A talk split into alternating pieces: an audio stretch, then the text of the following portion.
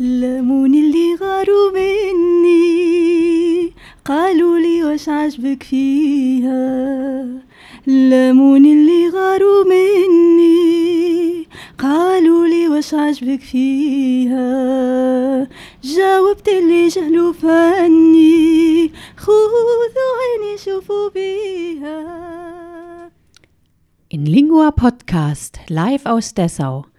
Eine Sendung aus Mitteldeutschland über Sprache, Kultur und Kommunikation. Die Sendung wird von Lehrern gestaltet und streift alle Bereiche des Lebens.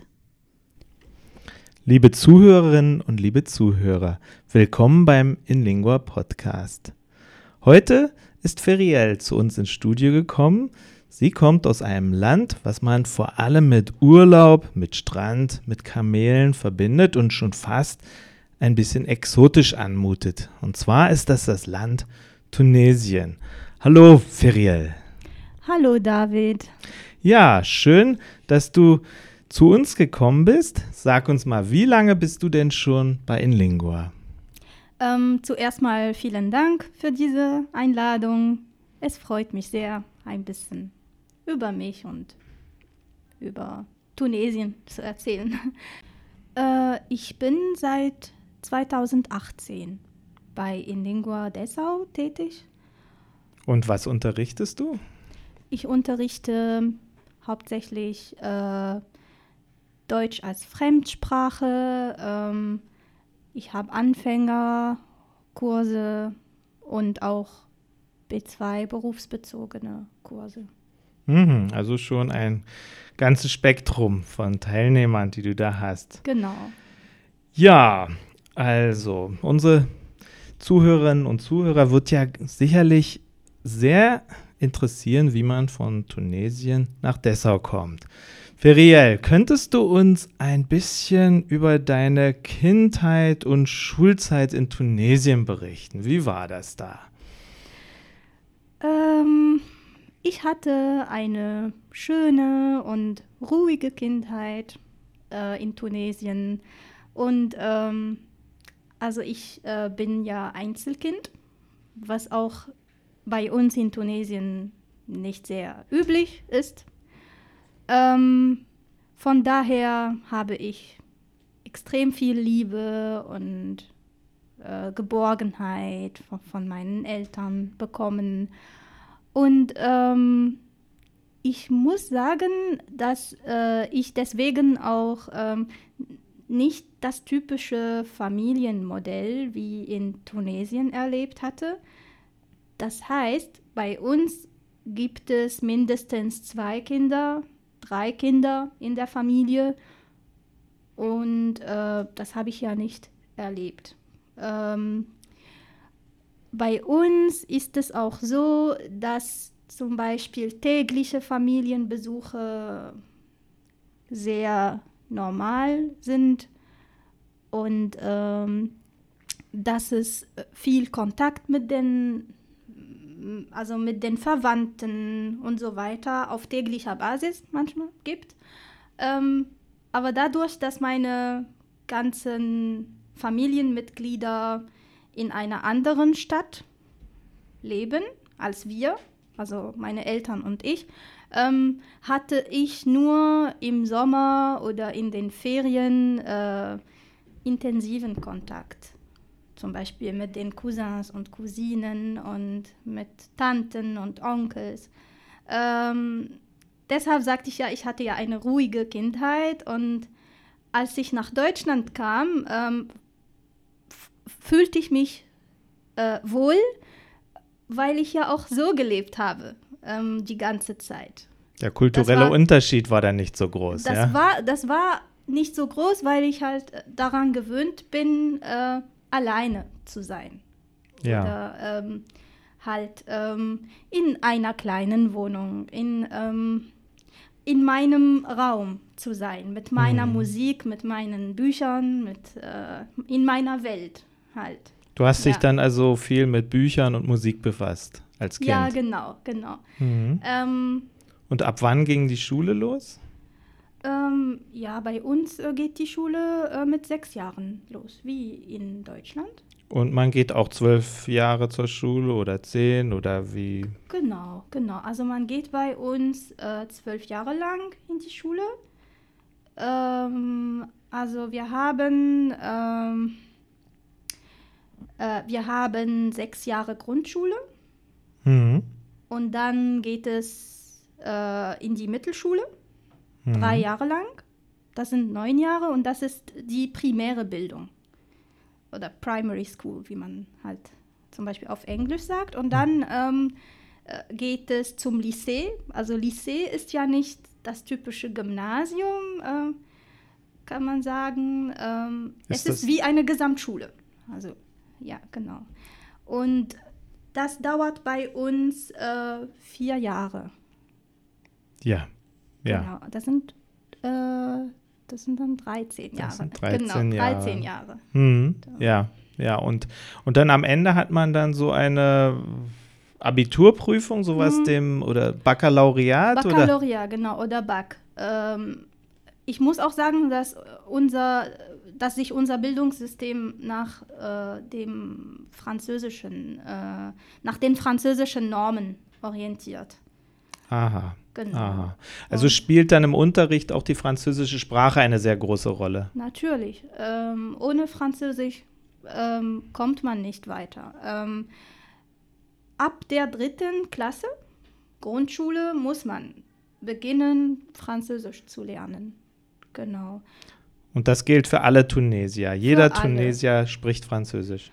Ja, jede, also alle Tunesier, die halt eine Schule besucht haben und die halt äh, studiert haben, müssen, äh, Tune äh, müssen Französisch sprechen.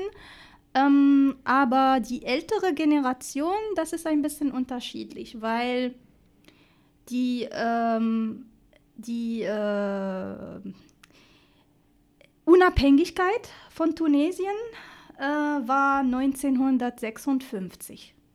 Und es hat halt bis Mitte der 60er Jahre, bis in die 60er Jahre gedauert, bis halt das, äh, bis Schulen eine Normalität geworden sind.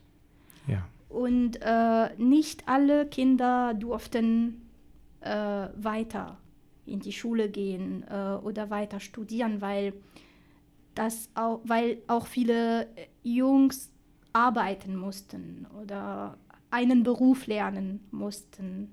Und natürlich auch für Mädchen war das auch nicht üblich, dass sie halt äh, bis, äh, bis zum Gymnasium kommen, also Lycée, weil viele auch früh heirateten und Kinder hatten. Aber das war halt äh, Vergangenheit sozusagen. Jetzt, äh, jetzt ähm, ist, ist es bei uns für Jungs und Mädchen gleich. Und äh, es gibt jetzt sogar in Tunesien mehr Frauen oder mehr äh, weibliche Studierende als männliche. Tatsächlich. Und auch, ja, ja, und auch, ja, das ist wirklich so. Und äh, auch in, äh, äh, im Berufsleben haben Frauen äh, die Mehrheit der Positionen. also du beziehst dich hier jetzt auch ganz besonders auf Führungspositionen, ja? Äh, ja, Führungsposition, also ma- man findet zwar zum Beispiel mehr Minister als Ministerinnen, aber man findet halt äh, zum Beispiel äh, Parlamentsmitglieder oder äh, Richterinnen oder Anwältinnen oder Ärztinnen. Also das ist äh, bei uns sehr üblich. Ah, ja, sehr interessant. Ja, lass uns noch mal einen Schritt zurückgehen zu deiner Schulzeit und zur französischen Sprache. Ähm, gab es denn Schulfächer, die ähm, nur auf Französisch unterrichtet wurden? Ja, natürlich. Äh, also es war so, ähm, dass Mathematik, Physik, Chemie, also wissenschaftliche Fächer, äh, bis zum Ende der Mittelschule auf Arabisch unterrichtet werden. Aber wenn man dann äh, in die Sekundarschule geht, ähm, muss man alles auf Französisch lernen. Mathe, Bio, Physik, Chemie. Ähm, aber natürlich äh, Arabisch, es gibt natürlich ein Fach, wie jetzt Deutsch, äh, und auch etwas wie Sozialkunde oder so. Da lernt man Theorien halt über das Land, Gesetze, bla bla. Und ähm, es gibt auch äh, Musik und äh, ja, aber äh, die meisten Fächer lernt man auf Französisch. Aha, aha. Ja, vorhin erzähltest du mir auch noch, dass es während deiner Schulzeit eine ganz interessante Zeit gab. Ja, das ja, war zum genau. Ende deiner Schulzeit. Könntest du davon etwas erzählen? Ja, also ich hatte äh, in meiner Abiturzeit oder Baccalaureatzeit äh, einen beson besondere Erlebnisse, denn ähm, ich hatte meine Prüfungen im Jahr 2011 und äh, da ist die tunesische Revolution äh, ausgebrochen, äh, wie man das sagt. Und es war wirklich sehr schwierig, äh, zurechtzukommen, weil äh, wir auch äh, lange Pausen hatten wegen der Unruhen und Angriffe und Demonstrationen, die im Land herrschten. Und das Programm musste sogar gekürzt werden. Also zum Beispiel, ich hatte jetzt äh, nicht äh, über alle Fächer Klausuren geschrieben, äh, also nicht über alle Fächer, sondern nicht über alle Lektionen. Und ich kann mich auch daran erinnern, dass äh, ich keine Sport, kein Sportexamen hatte. Ähm, ich weiß nicht, wie man das in Deutschland nennt. Diese ja, Sport, ja, ja genau. Schulsport, ja. Äh, und ähm, ja, genau. Und lustig ist oder merkwürdig ist, dass äh, wir auch äh, immer viele Soldaten vor dem äh, Gymnasium hatten. Äh, die haben euch beschützt, ja? Wir haben uns sie haben uns genau beschützt äh, und ähm, es war alles kontrolliert und meine Eltern waren auch immer da und haben auf mich gewartet. Also und du konntest nicht zu Fuß zur Schule gehen, das ging damals nicht. Zu dieser Zeit nein, ähm, weil das wirklich sehr unruhig war. Ah. Also du kannst dir vorstellen, ein ganzes System fällt und dann ähm, gibt es halt viele Unruhen und äh, man weiß nicht, man wusste damals nicht, was passieren konnte. Genau. Mhm. Ähm, ja, so aber ich habe es trotzdem geschafft. Ja, das ist ja im der jetzigen Corona-Zeit vielleicht auch interessant. Ja, es kann auch viel schlimmer sein. Ja, also ich, ich, äh, ich hatte dieses Erlebnis früher mit Quarantäne zum Beispiel. Wir, wir, wir durften auch oder wir konnten einige Zeit äh, lang nicht das Haus verlassen, weil das sehr unruhig war, wie gesagt. Und äh, man konnte nicht, man konnte sogar nicht äh, normal einkaufen gehen oder so. Aber das hat halt zwei Monate lang gedauert. Dann ist das Leben wieder zur Normalität gekommen, sozusagen. Ja, und du konntest dein Baccalaureaten vollständig abschließen, ja. Ja, genau. Sehr schön. Ja, dann vielleicht noch mal zur deutschen Sprache, ja. Mhm. Das hast, damit hast du ja wahrscheinlich schon in der Schulzeit angefangen. Ja, im, im Gymnasium oder auf dem Gymnasium. Ja. War das ein Pflichtfach bei euch? Nein, also äh, wir haben, es gibt äh, drei Wahlfächer, äh, Spanisch, äh, Russisch, äh, nee, also eigentlich Spanisch, Russisch, Deutsch äh, oder ich glaube Italienisch, genau, ja. Spanisch, Deutsch, Italienisch und Russisch. Und man hat die Wahl, was man lernen möchte.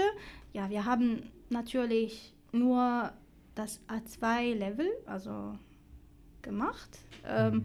äh, in der 12. Klasse, wie jetzt in Deutschland, ähm, haben wir das Niveau A1 äh, absolviert und dann ähm, in der Baccalaureatklasse ähm, dann das Niveau A2. Aha. Ja. Ja, und was war der Grund dafür, dass du dich für Deutsch entschieden hast? Ach so, das ist ein lustiger Grund eigentlich. Äh, äh, hat mein Onkel äh, eine deutsche Frau und ähm, ich habe viele äh, Erinnerungen mit ihr als Kind, ne? aber ich hatte sie nie verstanden. Ne? Und äh, sie war sehr nett und hat mit uns gespielt und ähm, hat mir Geschenke manchmal gegeben. Und, aber ich wollte unbedingt äh, verstehen, was sie meinte oder was sie sagt. Ähm, äh, ja, also da ich äh, Musik liebe, hat das halt für mich musikalisch geklungen oder so komisch geklungen. Besonders diese Ch und Ch Geräusche, so machen, Sachen, lachen. und ich wollte unbedingt äh, lernen oder verstehen. Ein ja. bisschen, was sie sagte, damit ich halt auch in den Sommerferien mit ihr ein bisschen kommunizieren kann, halt, ja. Ja, das sind ja ganz interessante Aspekte, die du da nennst. Ja, ja also ich kann mich daran erinnern, dass sie uns, äh, also mich und meinen äh, Cousins, so äh, die deutschen Zahlen von 1 bis 10 äh, beim Schwimmen beibrachte. Ja, damals. Ja, genau. Mm. Eins, zwei. Das war sehr lustig. Sehr schön. Ja, und wie ging es dann weiter? Ähm, hast du dann angefangen, Deutsch zu studieren oder wie kam es eigentlich dazu? Oh, das habe ich eigentlich nicht geplant, ehrlich gesagt. Ich wollte, am Anfang war, war das Bild für mich nicht klar. Ich wollte so viele Sachen studieren, aber ich wusste nicht genau was. Ähm, ich wollte natürlich am Anfang Musikwissenschaften studieren. Das war eigentlich mein Traum. Ähm, aber halt in Tunesien war das jetzt auch für meine Eltern jetzt nicht sicher, äh, äh, ob ich damit später meine Existenz sichern könnte. Ne? Ähm, es war mein Hobby. Ich habe auch viel ähm, in äh, Clubs gesungen und ich war auch im tunesischen Radio und Fernsehsendungen für Kinder. Und ich wollte das weitermachen, aber leider, wie gesagt, war das ein bisschen unsicher. Dann meinte ich, okay, ähm, ich möchte Psychotherapie oder Philosophie studieren, sowas in der Richtung. Ähm, ich mag, ich mochte Philosophie und ich wollte das so unbedingt machen. Ich wollte vielleicht Therapeutin werden oder so.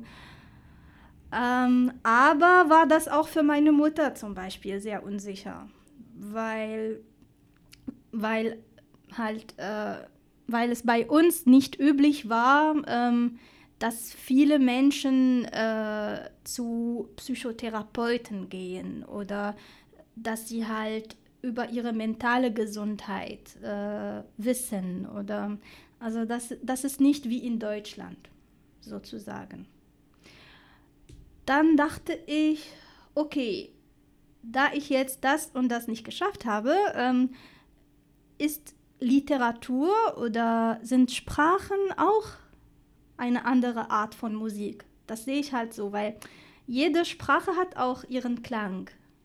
Ihre Sprachmelodie, sagt oder man ja. Sprachmelodie, genau.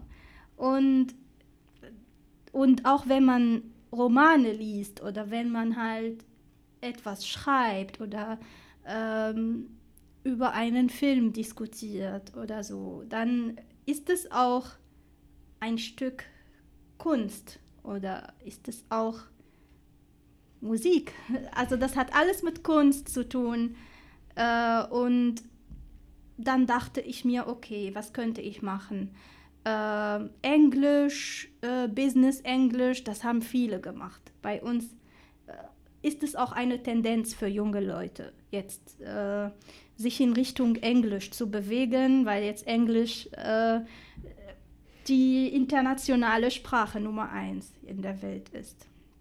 Dann dachte ich mir, nein, ich mache Deutsch, Germanistik.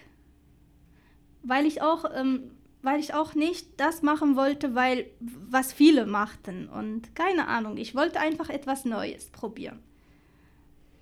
Dann habe ich es einfach gemacht, genau. Ja, und wie lange dauert so ein Germanistikstudium in Tunesien?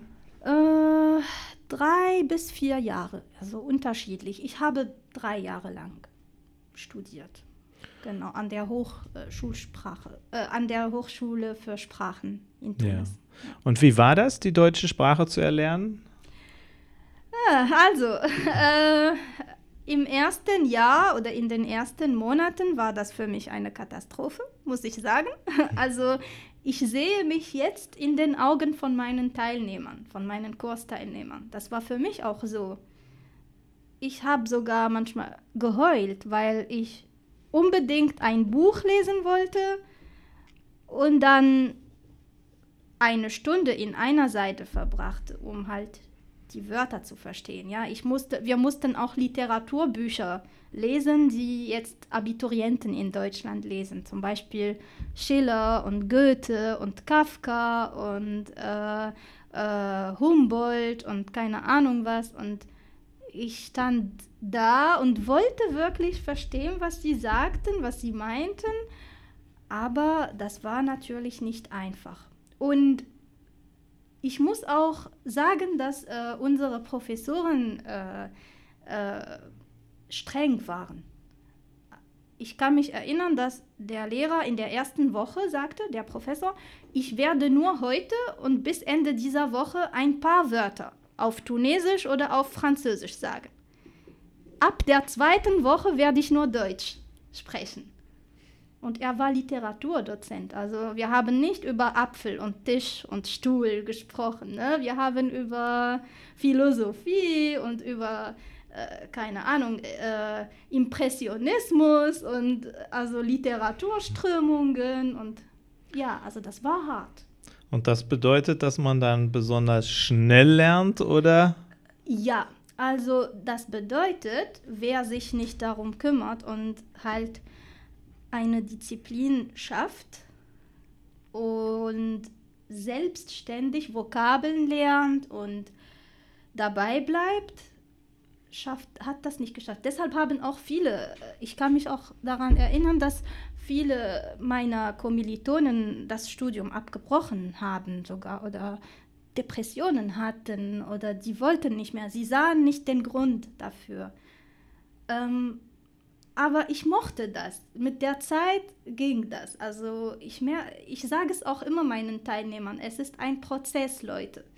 Ihr könnt jetzt nicht heute aufwachen und sagen, ah, okay, ich verstehe jetzt alles, Akkusativ und Genitiv und Relativsätze. Und nee, das hat mir wirklich Jahre gekostet. ja, und ja. harte Arbeit. Ja, und es ist doch sehr gut geworden. Äh, ja, aber ich muss sagen, ich lerne immer noch.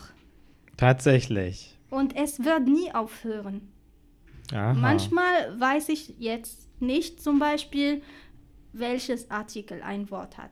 Oder manchmal denke ich, ja, okay, du bist jetzt Deutschlehrerin, du musst das wissen. Aber nein, ähm, man lernt jeden Tag. Und man wird nie auslernen. Ja. Denke ja. ich. Ja. Und das ist ja eigentlich auch eine sehr gute, eine sehr gesunde Haltung, die du da hast. Ja, weil, also ich muss sagen, ich kämpfe auch mit mir selbst, weil mh, mm, ich bin halt so die Perfektionistin und ich habe dieses super schlechte Gewissen, das mich so prügelt innerlich ne? und mhm. sagt immer, du musst das perfekt machen, du musst das so und so machen. Warum hast du das nicht so gemacht? Mhm aber ich lerne mit dieser nörgerlichen Person umzugehen, genau, und muss auch äh, versuchen, äh, äh, halt dieses Lernprozess zu genießen.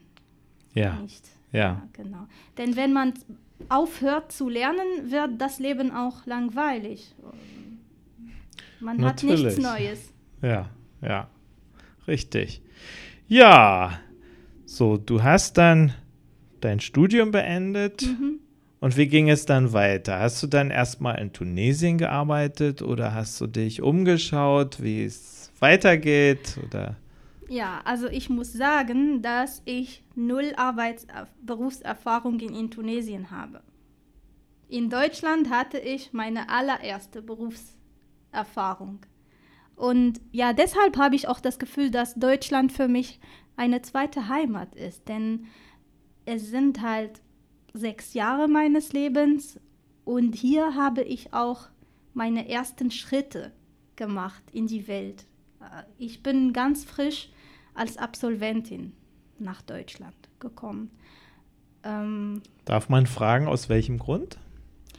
Also, ähm, ich wollte aus vielen Grund, Gründen, auch äh, aus Bildungsgründen, eine Auslandserfahrung machen.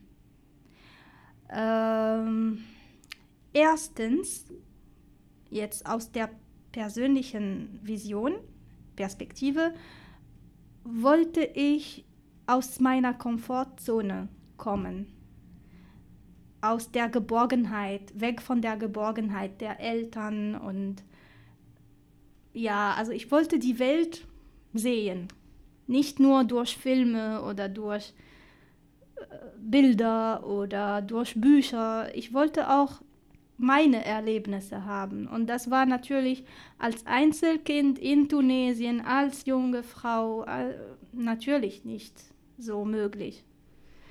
Und ich wollte nicht ganz normal Studium absolvieren und dann Arbeit finden, einen Mann kennenlernen, heiraten, fertig.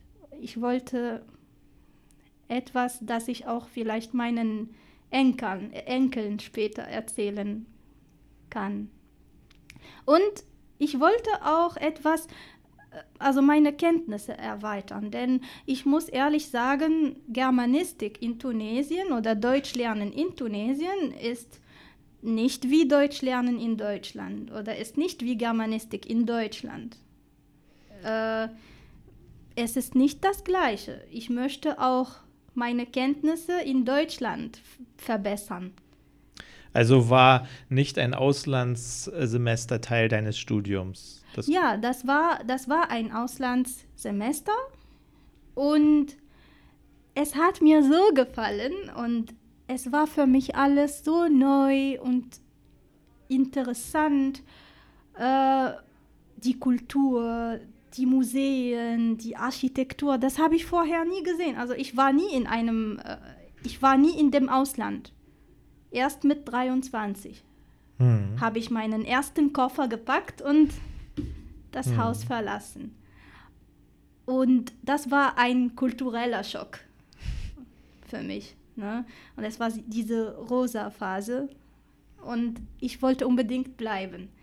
Ähm, dann dachte ich, okay, ich gehe nicht zurück, ich suche mir einen Job, weil ich halt 2015 in Deutschland war und das war auch der Beginn der ähm, äh, Flüchtlingskrise. Flüchtlingskrise.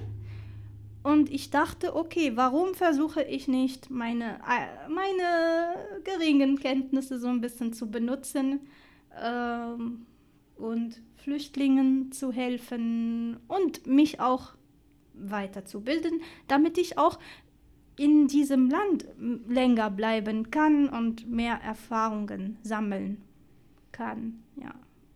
Und das war so. Also.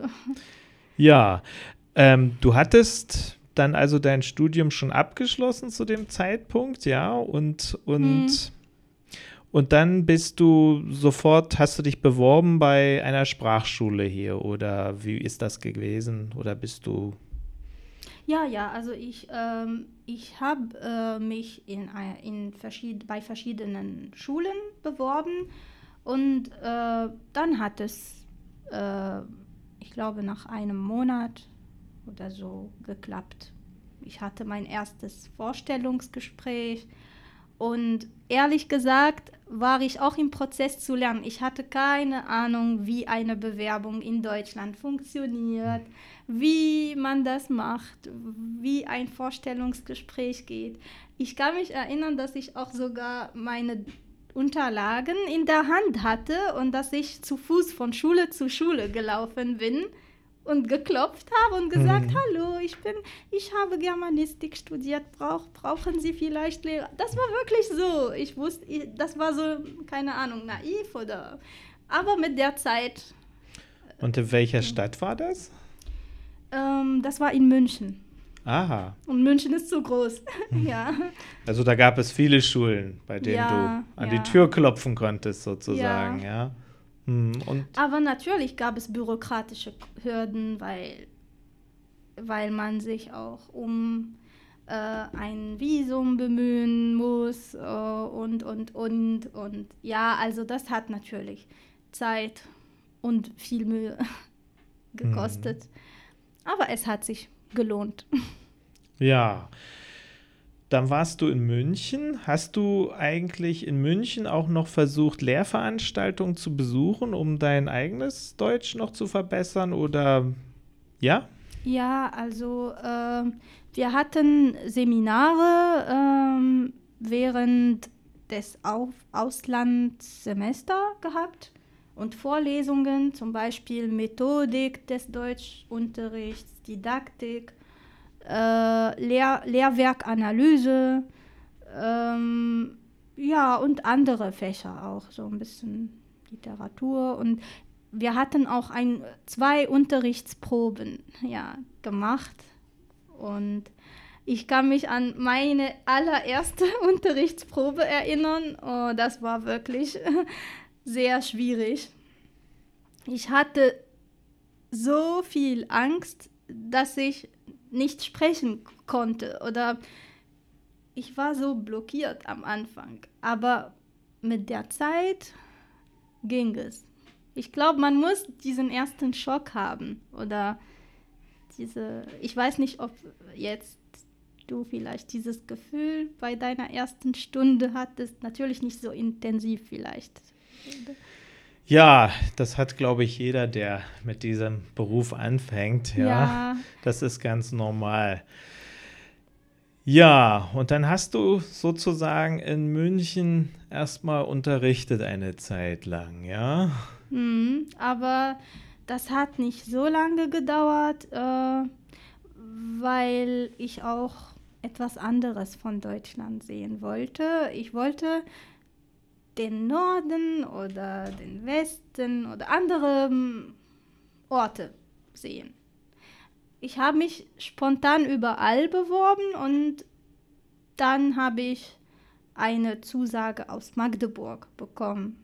Aha. Deshalb, ich wusste nicht mal, wie Magdeburg aussieht oder, aber äh, das wollte ich probieren und ja, dann habe ich meinen Koffer gepackt und hab, äh, und bin nach Magdeburg gezogen. Ja. Und da warst du in Sachsen-Anhalt. Genau, ja. Sehr schön. Und dann bist du von Magdeburg dann irgendwann nach, nach Dessau, Dessau, gekommen, ja. zu uns in die Schule in Lingua, ja? ja. Seit nunmehr drei Jahren. Ja, genau.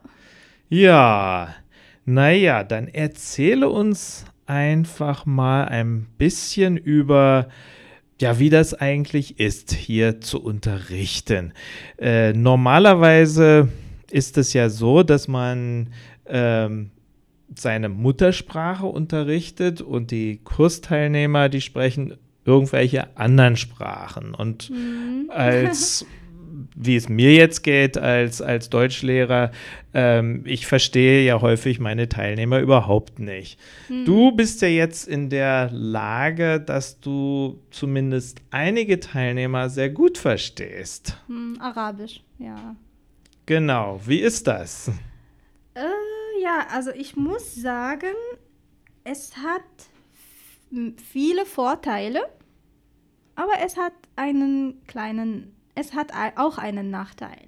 Denn äh, die Vorteile sind, man hat auch eine Idee darüber, was die Teilnehmer über den Unterricht denken oder was sie untereinander diskutieren. Äh, und das könnte man auch in die Unterrichtsvorbereitung äh, einbeziehen.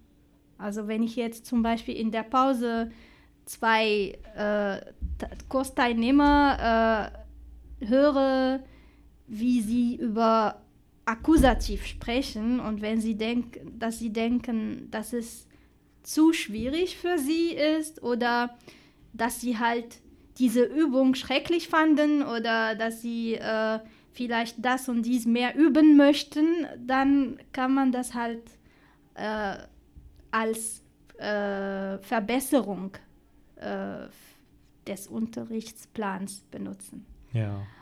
Das hat auch einen Nachteil ähm, und das hat mit meiner vielleicht äh, Persönlichkeit zu tun, weil ich auch halt diese perfektionistische Seite habe oder diese Stimme in mir habe, die immer sagt, ach, du hättest das so und so gemacht. Und ähm, dann verletzt mich ein bisschen, dass ich vielleicht etwas nicht so gut machte oder oder ähm, ich fühle mich vielleicht ein bisschen schlecht, dass einige etwas nicht verstanden haben. Und aber jetzt, ich, ich meine mit der Zeit, am Anfang war es so, aber jetzt mit den Jahren ist es, äh, kann ich mich besser, äh, kann ich besser damit umgehen. Ja. Ja, ich sehe das objektiv und ich äh, versuche, wie gesagt, äh, das in die Unterrichtsvorbereitung zu integrieren. Und, aber ich höre auch, ich muss sagen, ich höre sehr, sehr oft äh, positives Feedback. Mhm. Und das ist auch ein Vorteil. Also es freut mich so sehr, wenn, wenn ich meine Teilnehmer höre und wenn sie jetzt sagen, oh super, das hat mir heute sehr gut gefallen, das hat mir sehr sehr viel Spaß gemacht und äh, ähm, ich kann die Lehrerin sehr gut verstehen und sie ist sehr nett. Das, das, das baut einen als Lehrer ungemein auf, das ja, ist klar. Genau, genau. Das braucht man auch, nicht wahr? Genau, also ich glaube, man braucht beides. Ja, ja. Denn wenn man nur viel Kritik hört, wird man demotiviert, aber wenn man auch immer nur Lob, Lob, Lob hört, dann wird man vielleicht faul oder man denkt, man hat nichts anderes zu lernen oder ja, zu verbessern. Ja, ja, ja. Ja, und dann möchte ich mal auch noch wissen, ähm, wie ist das, wenn die Kursteilnehmer herausbekommen, dass du Arabisch sprichst? Ah, okay. also ähm, in den ersten Jahren, also ich kann mich erinnern, in meinem ersten Unterrichtsjahr war das extrem schwierig, weil viele Teilnehmer äh, aus einem, sagen wir mal, konservativen Raum kommen, äh, orientalischen Raum sozusagen. Ich möchte jetzt nicht muslimisch sagen oder denn es gibt auch äh, arabische Christen oder arabische Juden oder wie auch immer. Also und bei in diesem Raum gibt es ein anderes Bild der Frau. Es ist sogar in Tunesien nicht so. Also in Tunesien sind wir halt in der Mitte sozusagen. So zwischen. Zwischen oh, dem Westen und dem Osten. Genau, genau. Sozusagen. Ich glaube, es ist wie in der Türkei zum Beispiel. Es gibt Leute, die halt sehr äh, liberal sind und es gibt Leute, die sehr konservativ sind. Ähm, Okay, um zusammenzufassen, ähm, die, die Teilnehmer, einige Teilnehmer haben es überhaupt nicht akzeptiert, von einer jungen Frau äh, unterrichtet zu werden. Und es war auch schwierig, weil ich meistens jünger als alle Teilnehmer war. Also ich war Lehrerin und ich war die jüngste in der Klasse.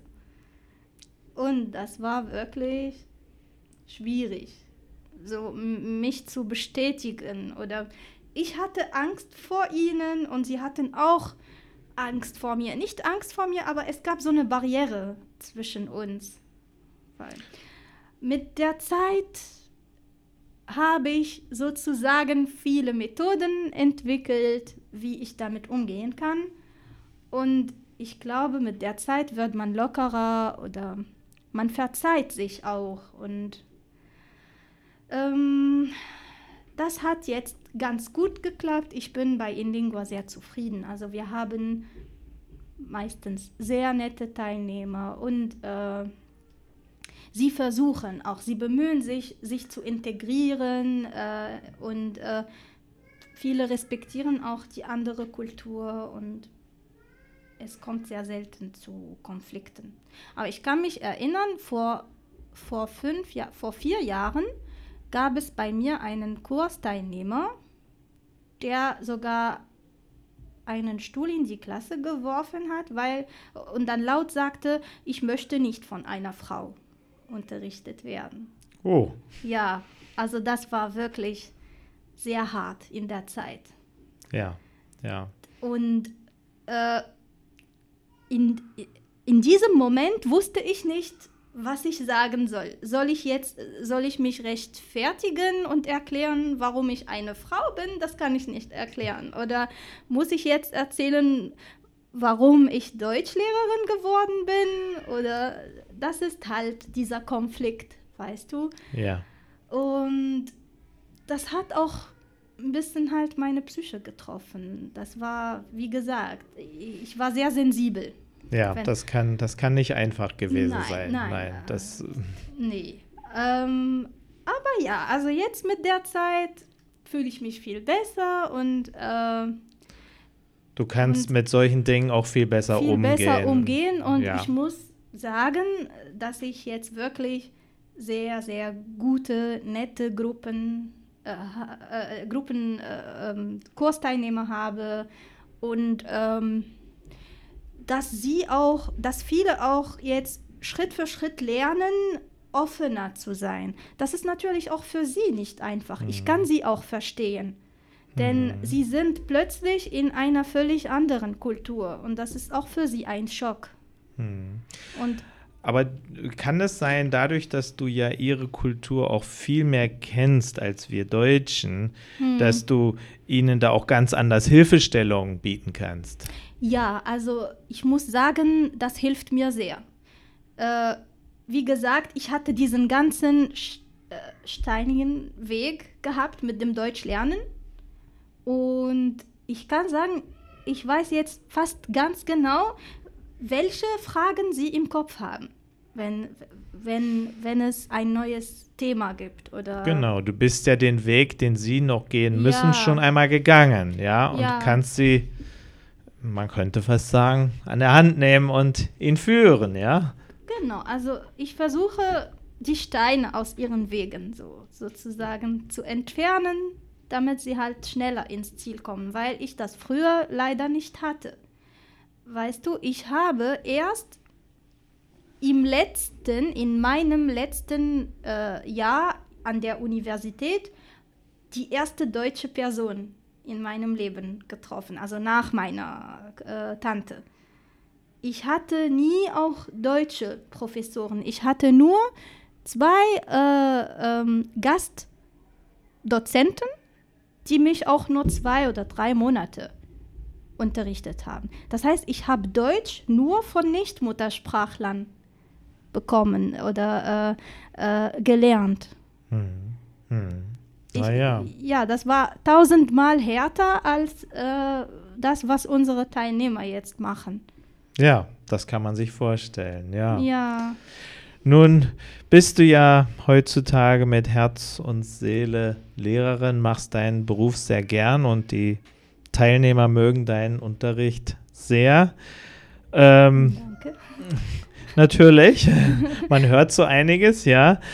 Ja, und jetzt haben wir sozusagen erfahren, was deine Geheimnisse sind, ja.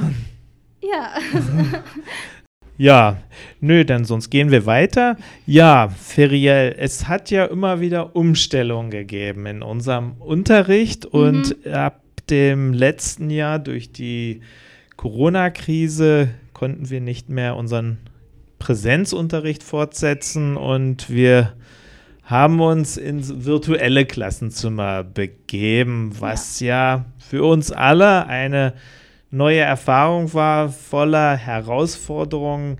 Wie hast du diesen Weg oder wie bist du diesen Weg gegangen? Wie ist es dir damit ergangen? also, ähm, es war für mich natürlich wie alle Kolleginnen und Kollegen äh, eine komplett neue Erfahrung. Äh, aber ich muss zugeben, äh, ich war auch nicht zufrieden mit dem traditionellen Präsenzunterrichtsmodell. Denn ehrlich gesagt mag ich es nicht, äh, jeden Morgen oder jede Pause äh, am Kopierer zu sein und äh, 50 Blätter zu drucken und äh, alles an die Tafel zu schreiben. Ich wollte auch mit Medien arbeiten, mit Apps, mit Videos, mit, mit Liedern. Natürlich hatten wir halt nur äh, die CD, äh, den CD-Player oder wir haben hier zum Beispiel in, bei Inlingua Smart-Tafeln und das kann man auch ganz gut nutzen, aber früher, da wo ich früher gearbeitet habe, gab es nur den CD-Player und ein paar Kopien und natürlich das Lehrwerk. Und als junge Person ist es für mich auch total langweilig. Ich hatte auch manchmal keine Lust. Es war für mich sehr monoton. Aber jetzt kann ich äh, auf 10.000 Tools zugreifen und man kann äh, die Smart-Tafel benutzen und viele Farben und auch man kann auch äh, Videos und sogar Podcasts wie jetzt vielleicht im Unterricht einsetzen. Und die Teilnehmer mögen das, muss ich sagen. Also nicht alle. Ältere Teilnehmer haben natürlich Probleme damit, weil sie auch da, weil das auch nicht in ihrem alltäglichen Leben integriert ist. Aber jüngere Teilnehmer mögen das. Ähm, digitale. Und das motiviert sie dann auch. Ja, genau. Lernen, sie finden ja. das interessant, nicht so langweilig. Ähm, ich muss sagen, es hängt auch vom Lerntyp an. Man kann nicht sagen, es gefällt allen oder es gibt auch einige, die unbedingt zurück in die Schule gehen wollen, weil die Schule auch ähm, ihre, ihren Treffpu ihr Treffpunkt ist oder ihre ähm, ist für sie auch wie äh, ähm, ja, wo man ein sich Ausgang. austauscht, ja.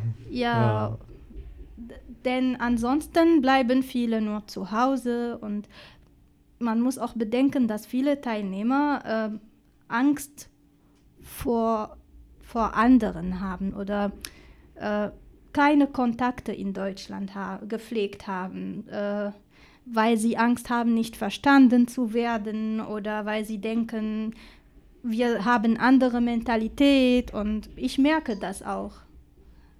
Aber ähm, ähm, äh, ja, ich versuche halt ihnen, ich versuche ihnen zu helfen, wie auch viele andere Kollegen das machen, ähm, raus aus ihrer Komfortzone zu kommen. Und Neugierde zu wecken, Ja, ja? genau. Ja. Ja. Ich meine, was kann, was ist das Schlimmste, was einem passieren könnte, wenn man jetzt mit einer fremden Person spricht? Man könnte ignoriert werden. Das ist das Schlimmste. Oder die andere Person könnte Nein sagen, oder? Aber viele sind, viele Deutsche sind wirklich sehr nett und kommunikativ und möchten auch mit anderen sprechen und an, etwas anderes hören. Ja, Mhm. Interessant. ja. Ja, Feriel, und dann wollte ich dich noch etwas fragen. Du hast ja schon häufig das Thema Musik erwähnt. Könntest du uns mal über deinen Musikgeschmack berichten? Oh, schwierige Frage. also, ähm, wie gesagt, ich habe früher ganz viel gesungen und äh, ich wollte das auch als Beruf haben. Und ich höre wirklich alles. Ich, ich, ich hasse die Frage, was ist deine Lieblingsmusik? Das ist die schwierigste Frage, wirklich. Ähm, Aber erzähl mal, Leute- was du so hörst. Ah, was ich so höre. Ähm, also, ich höre unterschiedliche Genren. Äh, ich höre sogar etwas, was man K-Pop nennt. K-Pop ist koreanisches Pop. Koreanische Popmusik. Obwohl ich nur zwei, drei Wörter aus Koreanisch sagen kann. Es klingt für mich fantastisch. Eine Fremdsprache zu hören und dabei nichts zu verstehen, aber nur die Melodie. nur den Klang. Mhm. Das ist toll. Das ist für mich eine Sucht geworden. Also ich höre koreanische Musik, ich höre indische Musik, ich höre japanisches Rock. Meine Eltern sagen, meine Mutter, das hat ihr sie verrückt gemacht manchmal. Sie sagte, warum bist du so? Ne? Will, was willst du? Also, warum hörst du nicht ganz normale Sachen? Oder einige Freunde sagten, wie kannst du ein Lied von Anfang bis Ende hören, wenn du nichts verstehst? Oder nicht versteht, was sie sagen. Aber ich meine, Musik ist eine internationale Sprache. Das kann jeder Mensch verstehen. Denn durch die Stimme und durch das Gefühl, das der Sänger vermittelt, kann man Gefühl, kann man halt Wut oder Traurigkeit oder Freude spüren. Und das finde ich toll. Ja, das ist ein ganz toller Abschluss, Feriel. Musik ist eine internationale Sprache. Genau. Wir können sie alle verstehen. Ja. Ja, Feriel, herzlichen Dank für dieses Interview. Herzlichen Dank, dass du gekommen bist. Danke dir Wir auch. wünschen dir noch viel Erfolg auf deinem weiteren Weg. Vielen, vielen Dank. لموني اللي غاروا مني قالوا لي واش عجبك فيها لموني اللي غاروا مني. قالوا لي واش عجبك فيها. جاوبت اللي جهلوا فاني خذوا عيني شوفوا بيها. أنا في عينها آدم وهي في عيني حواء. قالوا لي علاش تعشق خادم قلت لهم يلزم الدوا سمرة وفي عينيها العالم والعالم كله شهيها نا نا نا نا Yeah, I used to sing. Uh, I wanted, I don't, I, I Wir hoffen, ihr hattet Freude am Zuhören und erwartet neugierig unsere nächste Folge. Wir freuen uns drauf.